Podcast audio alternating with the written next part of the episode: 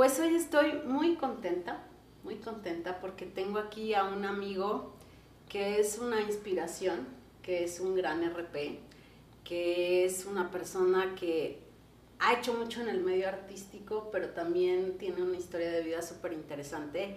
Y a mí me gustaría que nos compartas hoy, pues, parte de tu carrera, de tu vida y de tu proceso evolutivo, que eso es lo que, que tratamos un poquito en, en CIA Intuición, como esta parte más emocional, más evolutiva del ser humano. Gracias por estar aquí, Víctor Hugo Sánchez. Muchísimas gracias, Tania, muchas gracias. La verdad es un honor y un privilegio estar porque he visto la altura de tus invitados y es un privilegio que, que me consideres para este espacio. Pues mira, te puedo resumir que de alguna manera hace dos años, en plena pandemia, publiqué este libro que se llama RP, El otro lado del espejo, que tiene un compendio, una compilación de, aquí son 88 historias, hay otras 100 que están por, voy a publicar la segunda parte, donde hago una narrativa de estos 35, casi 36 años de carrera periodística, en el que, sabes, cuando lo leí completo, me veo como un Forrest Gump. ¿Te acuerdas que Forrest Gump va y saluda a Kennedy, y va y saluda a Nixon, y va y saluda al presidente de China, y está sentado con, él, con, este, con John Lennon, ¿no? Y está en su casa Elvis Presley. Soy un Forrest Gump. Un día estoy entrevistando a Mick Jagger, y tengo así mi grabadora, pero yo estoy coqueteándome con la edecán de Coca-Cola que estaba allá, porque me vale un carajo con a quién estaba entrevistando. Un día estoy entrevistando a, a Paul McCartney, y me aviento la puntada a decirle que si aceptaba que le diéramos un premio. Son cosas muy locas Ajá. que me fueron pasando. Soy el cuate que sí rechaza trabajar con Luis Miguel porque estaba yo enamoradísimo de una novia. O sea, mi vida ha sido como muy, muy sui generis. Cualquiera diría, estás estúpido, ¿por qué renunciaste a trabajar con Luis Miguel? No, yo estaba muy enamorado y la novia le dije, oye, me están pidiendo que me vaya seis meses a Estados Unidos. No voy a poder regresar ni un día acá tengo que estar de avanzada porque la gira, porque no sé qué. Y la novia me dijo, dice, bueno, en seis meses mi cuerpo me va a pedir cosas y si no estás tú, pues alguien se les va a tener que dar. Fui y le pedí a Hugo López, me ofrecían 12 mil pesos mensuales y yo fui y le pedí 20 mil. Me dijo, ¿estás loco? Dice, no te puedo pagar 20 mil pesos. Nadie aquí gana 20 mil pesos. Dice, afuera hay 20 que lo quieran hacer gratis. Le dije, ah, pues mi my muchas cosas que me han pasado en la vida, decisiones equivocadas que he tomado, pero que han formado pues al ser humano que soy hoy. Hoy te puedo decir que a mis 57, casi 58 años, soy un cuate con una plenitud y una paz emocional y una paz interior que no la tira ya nada, ¿eh? Ya estuve muerto, me resucitaron, pude haber regresado con daño cerebral, no regresé con daño cerebral, ya lo traía yo. ¿Cómo, ¿Cómo llegas tú al medio artístico? Yo estaba trabajando en un banco, que era la banca Serfín, justamente por estos días este, de febrero, renuncio, llega una chava a cobrar su cheque y le digo, oye, no te puedo, este, necesito tu identificación oficial, no te puedo pagar con tu credencial del periódico. Ujú. Regresó y le dije, oye, ¿es difícil entrar a un periódico? Yo ya estaba estudiando periodismo y comunicación y me dijo, no, de hecho estamos necesitando un reportero, ¿por qué no vas? Fui el 7 de marzo a tocar la puerta y me dijeron, sí, pero vente mañana porque hoy es la entrega de los premios Heraldos y hoy tenemos un chorro de chamba. Fue el año que lanzaron Angélica, ay, Angélica, la, la esposa de Peña Nieto, la ex, ex esposa. Eh, La gaviota. Angélica Rivera. lanzaron como rostro del Heraldo. Y yo ahí, ahí puse por primera vez, Tania, un pie en una redacción, que era mi máximo, era mi sueño desde chavito. Cuando escucho que gritan, paren rotativas, traigo la de 8, yo dije, yo estoy en Disneylandia y de aquí nadie me va a sacar. Lo que yo hago es, y lo aprendí muy bien en el periódico, es, me empiezas a leer y no me sueltas. Y no me sueltas y, y terminas y te quedas con ganas de más. ¿no? Eso lo desarrollé y es una habilidad. Y entonces me empezaba a buscar, imagínate, Juan Gabriel, Lucía Méndez, Daniela Romo, Mijares, José José. El día que me hablaban para decirme que José José quería que lo entrevistara, yo así me moría de miedo.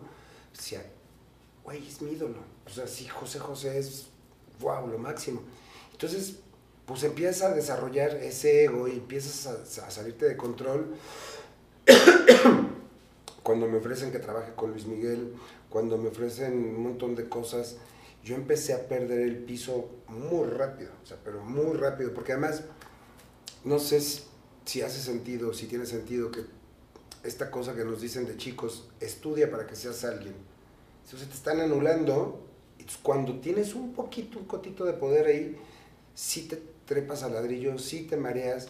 Yo era el reportero que viajaba con Luis Miguel a Nueva York, a Los Ángeles, a Monte Carlo, este, cubría todas las fiestas de Juan Gabriel, estaba en la oficina de Tina Galindo, me iba a Las Vegas con Mijares, ¿sabes? Y era un mundo que yo ni siquiera me imaginé que iba a vivir y ahí perdí el piso y ahí empecé, un poquito antes, a consumir sustancias. Me llené de trabajo a lo loco, sin organización, dejé la escuela, ya no terminé la carrera. Entonces yo tenía, escribía... O sea, no terminaste periodismo. No, no me titulé. Termin, este, estaba trabajando con Lucía Méndez, con Salma Hayek, en el periódico Heraldo de México, colaboraba para una revista del aeropuerto, trabajaba con Roberto Palazuelos, con Daniela Castro.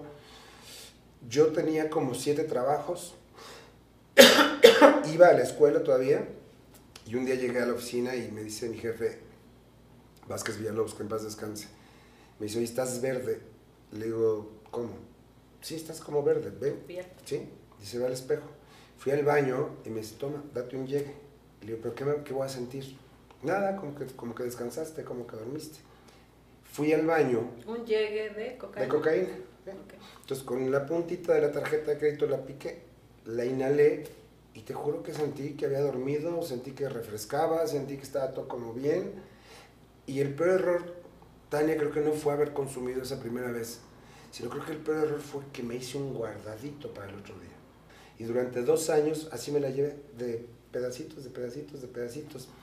Luego había un periodista muy importante, que no voy a decir su nombre, que me encargaba, como ya sabíamos, en ese pequeño círculo, y te identificas, empiezas a tener tics, empiezas a, moquear mucho, empiezas a tener como tics que te delatan, y te ves, a te ves a los ojos y identificas que la gente está en la misma bronca que tú. Y este periodista me encargaba 10 y me regalaba 2, se quedaba 8, 2 gramos, ¿no? que eran un chorro y así fui incrementando el consumo, el consumo fui de un gramo me duraba una semana, después a los dos años me empezó a durar tres días, a los cuatro años ya era un gramo diario, y se fue incrementando, incrementando. Yo llego a prensa de Televisa ya con este problema y con una soberbia infinita. ¿Sabes? Me daban como instrucciones de vida. Entonces yo dije, ah, pues me tengo que casar. Y me casé con la mamá de mi hija, pero yo sin estar enamorado. O sea, yo era como robotito haciendo las cosas que me decían para mantener el estatus. Pues tenía la esposa guapa, la hija bonita, tenía la sirvienta, el chofer, la nana. Tenía como una escenografía bien linda, pero yo por dentro estaba destruyéndome por este consumo y por esta ¿cómo te pues, por esta entrega tan apasionada al trabajo. ¿Qué evadías? ¿Qué, ¿Qué era lo que evadías a través de eso? O sea, me queda claro que empezaste como con esto de necesito más energía porque estoy súper sobrecargado de chamba y el cuerpo no me da. Pero ¿qué más hay de fondo? Yo creo que evadía esto, el, el, hecho de no estar enamorado, el hecho de no estar con la persona que yo quisiera estar. Eh, de hecho, a ella le agradezco muchísimo, muchísimo, infinitamente el día que se fue de la casa y que me dijo, me pidió el divorcio, porque ahí me rompió toda la escenografía y me rompió todo y yo tuve que tocar fondo y entender que el que primero que tenía que rescatar era mí. Claro, de ahí se derivó, bueno, un día... El ¿Cuánto tiempo duraste casado? Dos años y cacho. Fue poquito. Muy poquito. Pero yo ya consumía en ese entonces dos gramos diarios. Y el día que me anuncia que se va de la casa, fue un lunes, yo compraba 10 gramos para toda la semana. Dos para lunes, martes, ta, ta, Ese lunes me metí los 10 de un jalón me desmayé, terminé como en la película de, de Pulp Fiction, como Uma Thurman, tirado en la alfombra, sangrando por la nariz. Tuvieron que tirar la puerta porque yo no contestaba los teléfonos. ¿En tu casa? En mi casa.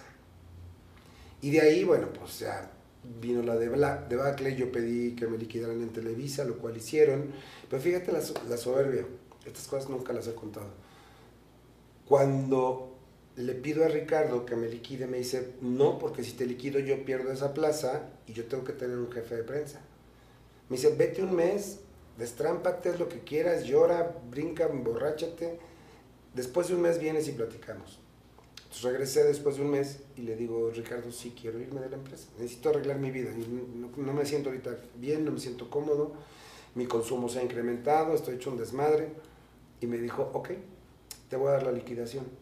Entonces yo llego un viernes a Televisa en recursos humanos y me acuerdo perfecto que me piden mi gafete, lo entrego, el chavo agarra un sobre, y me dice, aquí está tu cheque me dice, pero de repente lo detiene y le, digo, ¿qué pasó? Dice, ¿quién eres? Le digo, pues ahí está mi gafete, Víctor Hugo Sánchez. ¿Por? No, es que es la primera vez que veo una liquidación con una carta como esta. Abro el sobre y había una carta que decía, el, a partir del lunes siguiente, el señor Víctor Hugo Sánchez se puede reincorporar a su puesto con el mismo sueldo, con sus mismas obligaciones, ¿no? firma Emilio Azcarra Gallán. O sea, me estaban regalando 500 mil pesos como para que me tranquilizara, como Y fíjate cómo es uno tan tonto. Por no decir la palabra pues correcta. Es que es la conciencia que tienes en ese momento. En ese momento yo dije, ah, pues si Emilio quiere que regrese, que me espere. Y esos 500 mil pesos me los boté en seis meses, en droga, en desmadre, en fiesta, en... O sea, en seis meses yo ya no tenía nada de lana. Y en seis meses cuando quise regresar, pues ya había un jefe de prensa. ¿Te la pasabas drogándote? Me la pasaba drogándome y un día... ¿Qué sientes? ¿Cómo se ve eso? Ah, es horrible. Es horrible, o sea, Tania. ¿qué, pasa por tu mente, por tu realidad? O sea, ¿qué, ¿qué, es lo que sucede cuando estás así? Sucede que estás intoxicado y que estás paralizado y que estás aterrado y en ese momento no lo ves. Yo llegaba a estar, yo me había divorciado y me había regresado a vivir con mi mamá y estaba encerrado en un cuarto. O sea, ni siquiera para estar en la fiesta, ni siquiera para estar tomando, ni siquiera para estar trabajando. O sea, no es social, sino que ya te terminas ahí. Haz de cuenta o sea, como... Primero es fiesta. Haz de cuenta como el alcohólico de buró, ¿no? Pero al principio empezaste con diversión, fiesta. Al principio era para trabajar, al principio era para poder rendir, al principio era para poder estar despierto 24 horas y poder trabajar más, porque a mí me apasiona mi chamba. No era para estar intoxicado, después ya era una cosa que no podía controlar. O sea, era consumir por consumir por consumir a lo verdaderamente estúpido. O sea, ni siquiera era para diversión, ¿sabes? Era una cosa muy... ¿Te sientes hueco? ¿Te sientes vacío? ¿Cuáles son las emociones? ¿Qué pasa por tu cabeza? ¿O no pasa nada? No pasa nada si te sientes muy mal, te sientes súper mal, pero tuve la ventaja o desventaja de que salía y trabajaba dos horas y me pagaban un montón. O sea, mi columna yo la hacía... Quizás hasta es como desventaja porque además tienes dinero para seguirle... Para seguirle. ¿No? Y, y no pierdes el trabajo, entonces es complicado porque tampoco tocas realidad. No, te vuelves, como dicen ahora, un drogadicto funcional, ¿no? O sea, vas por la vida como que sí trabajas, como que sí funcionas, pero tú por dentro sabes que estás destruido. El caso es que Leonardo Stenberg daba un taller, un curso que se llama Contraanálisis, se llamaba Contraanálisis, en el que desaprendes un montón de cosas y reaprendes y reconectas con el yo que traías de origen, ¿cómo te lo puedo explicar? Como que te resetean a como venías, ¿no? Todos aprendemos, todos lo aprendemos a tomar café en las mañanas, a desayunar, a comer primero la sopa, luego el plato a pensar lo que pensamos. Todo eso lo aprendemos, todo es aprendido, todo es aprendido y entonces el taller, este, el curso de Leonardo, lo que te hace es desaprender todo y en ese momento sueltas un montón de cosas. Sin querer, sin imaginarte, sin saber cómo. Y así de repente dejé de drogarme, como diría mi hija, de la nada. Un día yo le hablaba al dealer todos los días a las 2 de la tarde, a las 4 de la tarde, a las 6 de la tarde, aunque ya sabía que lo iba a ver hasta las 10 de la noche, le hablaba todo el santo día y un día llego a la casa abro la puerta y dije, no le hablé. Dije, ¿qué pasó por mi cabeza? ¿En qué me ocupé que se me fue a hablarle? Dije, no, pues esto sí funciona. Al día siguiente le pedí doble, pues, pero con el tiempo fui soltando, fui soltando, fui soltando, tardé como un año y de repente me di cuenta que llevo hoy 23 años sin consumir droga, ¿no? Yo ya no tenía nada más que perder, ya había perdido a mi hija, entonces, lo único que me quedaba era rescatarla. Pero, no sé, pues es que no te preparan no te preparan para triunfar, te preparan como peso, para que seas alguien. Y entonces en ese ser alguien yo me perdí, me perdí, uf, horrible. ¿Qué es tu mayor miedo hoy? Hoy mi mayor miedo, oh, que le pase algo a mi hija. Ahora que eh, empezó el COVID, a ella, a, ella y a su mamá les dio en el primero, que era el, el primer COVID, ¿no? Me moría de miedo. Me moría de miedo de que le pudiera pasar algo y no poder estar ahí, ¿sabes? Porque tampoco iba yo a irme a contagiar porque eran las indicaciones y porque mi propia hija no lo hubiera aceptado. Eso me aterra. De lo demás ya no me da miedo nada. ¿Te da miedo volver a recaer? No, o sea, te sientes súper No, estoy, son 23 años. No, ya no, no puedo recaer en una cosa así. Qué fuerte esto, ¿no? O sea, qué fuerte tener miedo a triunfar. Sí. Porque además lo tenemos. Yo iba a pasar de ganar 25 mil pesos que ganaba en Televisa a poder ganar 100 mil pesos mensuales. Ah, pues, ¿qué crees? Fui a comprar droga y al otro día no me presenté. Era miedo al éxito. Era miedo a triunfar, era miedo a tener miedo a la responsabilidad enorme que te da tener un departamento con 35 personas. Miedo, miedo a ser exitoso, miedo a triunfar. Es absurdo, pero de verdad. Y es algo que, que yo siempre he intentado trabajar y manejar con mi hija, que no tenga miedo a eso, ¿sabes? Porque entonces vienen los tropiezos y los boicots. Hoy... Observarlo, ¿no? El, punto, porque el miedo siempre va a venir, pero hay que observarlo y, y ver que no te paralice, sino que te impulse. Claro. ¿Tú crees, crees en la intuición o la percibes? Totalmente. La intuición para mi gusto y para mi conocimiento es, has pasado por esa calle diez mil veces manejando tu coche y has visto esos mismos coches a la misma hora, porque generalmente tenemos rutinas, y de repente dices, no, mejor me muevo porque este tarado se va a mover para acá y ni puso sus luces, y el tarado se mueve para allá y el otro tarado se mueve para acá y tú lo intuyes porque traes un conocimiento de una observación diaria de las cosas. Entonces cuando dices, híjole, creo que va a temblar y tiembla, ¿no? No es que creas, es que algún sonido de la tierra lo percibes de alguna manera, alguna cosa del sol, alguna cosa. No es, es creo que es como ese cúmulo de conocimiento cuando conoces a una persona. Dices, ah, Ah, porque ya has conocido muchas personas que tienen esas características, ya sabes que o te van a mentir, o te van a engañar, o te va a gustar, o te vas a aburrir. Es como ese cúmulo de, conocimiento de, la observación diaria en las cosas que no ponemos atención, ¿no? O que las pasas por alto, ¿no? Las pasas por alto o no pones atención, ¿no? Porque pues es como lo del, de la rutina diaria no es que vas observando todos los carros, pero sí los observas. Y tu cabeza sí registra todo eso, ¿no? Sí, o sea, yo he aprendido a hacerle caso a mi intuición. Hay que sí eh, empezar por autocuidarte, por autoamarte y por auto eh, resetearte todo esto que decías tú que, que aprendiste el reset. Pues yo creo que estamos desaprendiendo tantas cosas todo el tiempo.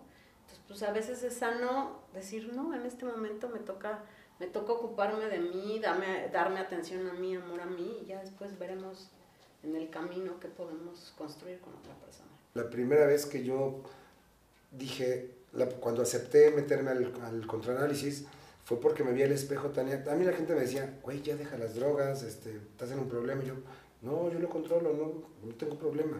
yo lo controlo, trabajo, soy funcional.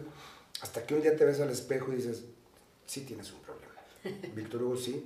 Cuando admites eso, ya diste un paso abismal para salir del problema. aceptación. Mientras no haya aceptación, no se puede modificar, ¿no? No, cuando reconoces que necesitas ayuda, porque ya no puedes tú, porque ni siquiera estás entendiendo el caos que provocaste. Fuiste muy bendecido. La verdad es que he sido muy, muy, muy bendecido, porque he tenido una vida bien bonita, muy llena de experiencias, muy rica. Intensa intensa, pero creo que vivir intensamente, yo también me considero como intensa, es padre. Sí. O sea, hay que vivir intensamente, ¿no? Y habrá gente que no le guste, pero pues yo siempre te, te agradezco tu amabilidad, tu cariño, tu amistad y pues gracias por haberte tomado este tiempo. Eh, creo que a veces es importante que, que la gente conecte con ciertas cosas que está viviendo porque la pandemia ha desatado un poco de, de desánimo, a veces como hay como mucha incertidumbre, ¿sabes? Y creo que pues hay que ir todos haciendo nuestra parte para que esto se vaya como liberando, Víctor Hugo. Al contrario, te agradezco yo a ti, tu amistad, tu apoyo, tu cariño que me has brindado y que me has dado chamba en, en diversas ocasiones. Y la posibilidad de estar aquí, porque te digo, he visto a tus invitados y pues es muy, muy reconfortante saber que, que puedo estar a la altura de ellos. Ah, claro, eso y además tienes cosas súper interesantes que decir y compartir tu vida, que es una vida que se puede compartir y que también sepa la gente que a lo mejor ahorita está súper metido en las drogas, que sí se puede y que hay que nomás decidirlo y salir de esos lugares. Que buscar, buscar ayuda, buscar ayuda profesional, buscar ayuda profesional. Este, tenemos un amigo en común, un cantante que durante tres años estuvo sobrio y parece que ya recayó otra vez. Si no buscan ayuda profesional, la gente, yo me acuerdo que platiqué con Mauricio Clark, platiqué con Luis Ernesto Cano, platiqué con un montón de gente que lamentablemente y tristemente ya no están y les dije es que sí se puede, vayan a este lugar, vayan a este lugar, me tiraron de a loco y mira, pues ya no están, sí se puede, sí se puede salir y si conocen a alguien que está en situación de drogas, de alcoholismo tal, díganles que sí se puede. Muchas gracias, suscríbanse a nuestro canal, te agradezco muchísimo, denle like y pues cualquier tema, invitado, lo que quieran, escríbanos y nosotros lo haremos con mucho gusto y cariño. Gracias. gracias.